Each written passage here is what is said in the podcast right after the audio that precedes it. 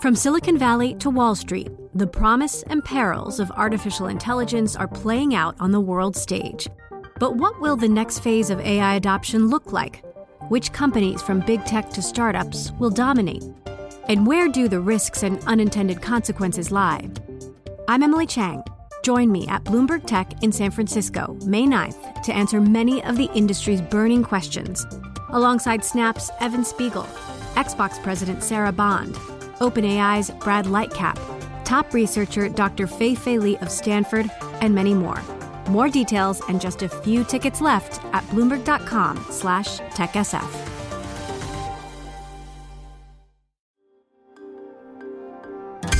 Le entregamos todo lo que necesita saber para comenzar el día. Esto es Bloomberg Daybreak para los que escuchan en América Latina y el resto del mundo.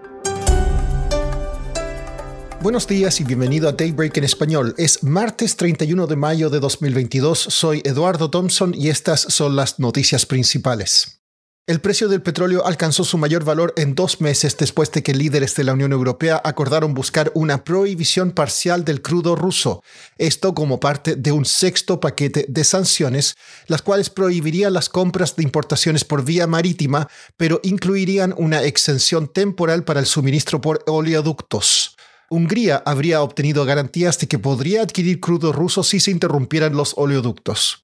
Joe Biden dijo que Estados Unidos no enviará a Ucrania sistemas de cohetes de largo alcance capaces de atacar a Rusia. El ministro de Relaciones Exteriores de Ucrania criticó a Alemania por los aparentes retrasos en los envíos de armas. Moscú dijo que detendrá los flujos de gasoductos a la empresa energética holandesa Gasterra a partir de hoy la Unión Europea está lista para excluir a Sberbank del sistema de pagos SWIFT. La inflación en la zona del euro llegó a un récord de 8,1% en mayo, por encima de lo previsto e impulsado por los precios de los alimentos y la energía. Siguiendo con la inflación, el presidente de la Fed, Jerome Powell, se reunirá hoy con Joe Biden en la Casa Blanca. El estado general de la economía también está en la agenda.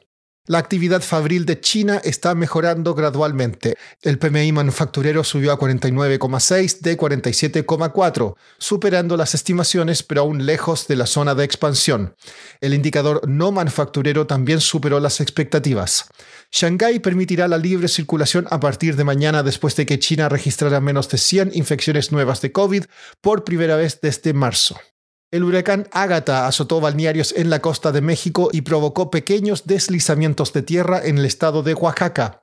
Con vientos máximos sostenidos de 110 km por hora, fue la tormenta de mayo más fuerte que haya azotado el Pacífico Oriental desde que comenzaron los registros en 1949.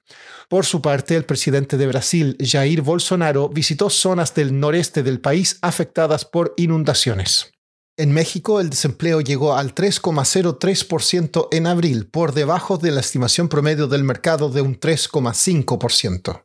Hoy se informa también el desempleo de Brasil en abril y la producción industrial y ventas minoristas de Chile en el mismo mes.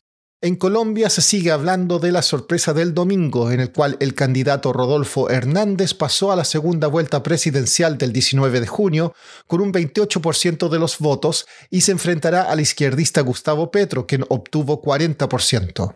Oscar Medina, periodista en Bogotá de Bloomberg News, habló sobre esto con el analista político Andrés Mejía, profesor en la Universidad de los Andes en Bogotá.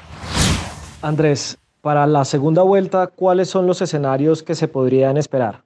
Bueno, es, todavía es difícil saberlo, pero en principio la, campaña de Gustavo Petro va a tener que repensar su estrategia de alguna manera porque su estrategia como está concebida muy desde el principio, es decir, desde, desde que la campaña nació hace más de un año, casi dos, es la de una campaña cuya identidad es el, el, antiuribismo y representar todo el descontento con el establecimiento.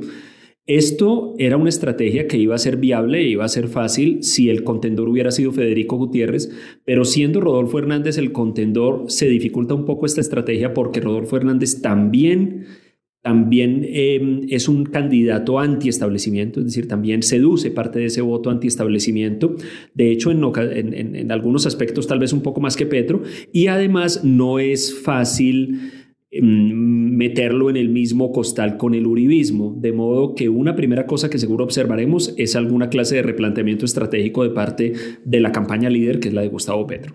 Y con la información disponible, ¿las posibilidades de Hernández serían mayores a las de Petro?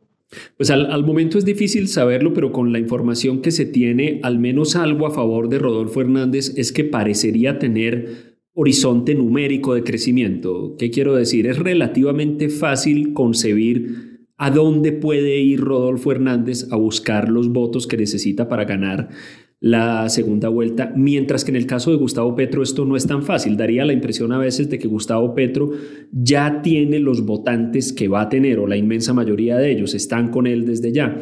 Como la participación eh, fue relativamente alta, el número total de votos fue alto, parece no haber mucha apatía históricamente hablando, los votos en blanco tampoco son muchos, los votos de Fajardo tampoco son muchos, entonces no es muy claro dónde pueda ir Gustavo Petro a buscar nuevos votos. En ese sentido, al menos teóricamente, ahí hay algo a favor de Rodolfo Hernández, pero por supuesto todo va a depender de las estrategias de las campañas.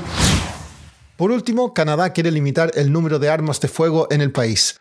La AP informó que el gobierno de Justin Trudeau introdujo una legislación que congelaría la importación, compra o venta de armas. También prohibiría 1.500 tipos de armas de estilo militar y forzaría un programa de recompra obligatoria para fines de año. Eso es todo por hoy. Soy Eduardo Thompson. Gracias por escucharnos. Para conocer todas las noticias que necesita para comenzar el día, revise Daybreak en la app Bloomberg Professional, donde puede personalizar las noticias que desee recibir. También puede suscribirse a la versión solo audio en Spotify, Apple Podcasts o la plataforma de su preferencia. Esto es todo por hoy. Escuche de lunes a viernes Bloomberg Daybreak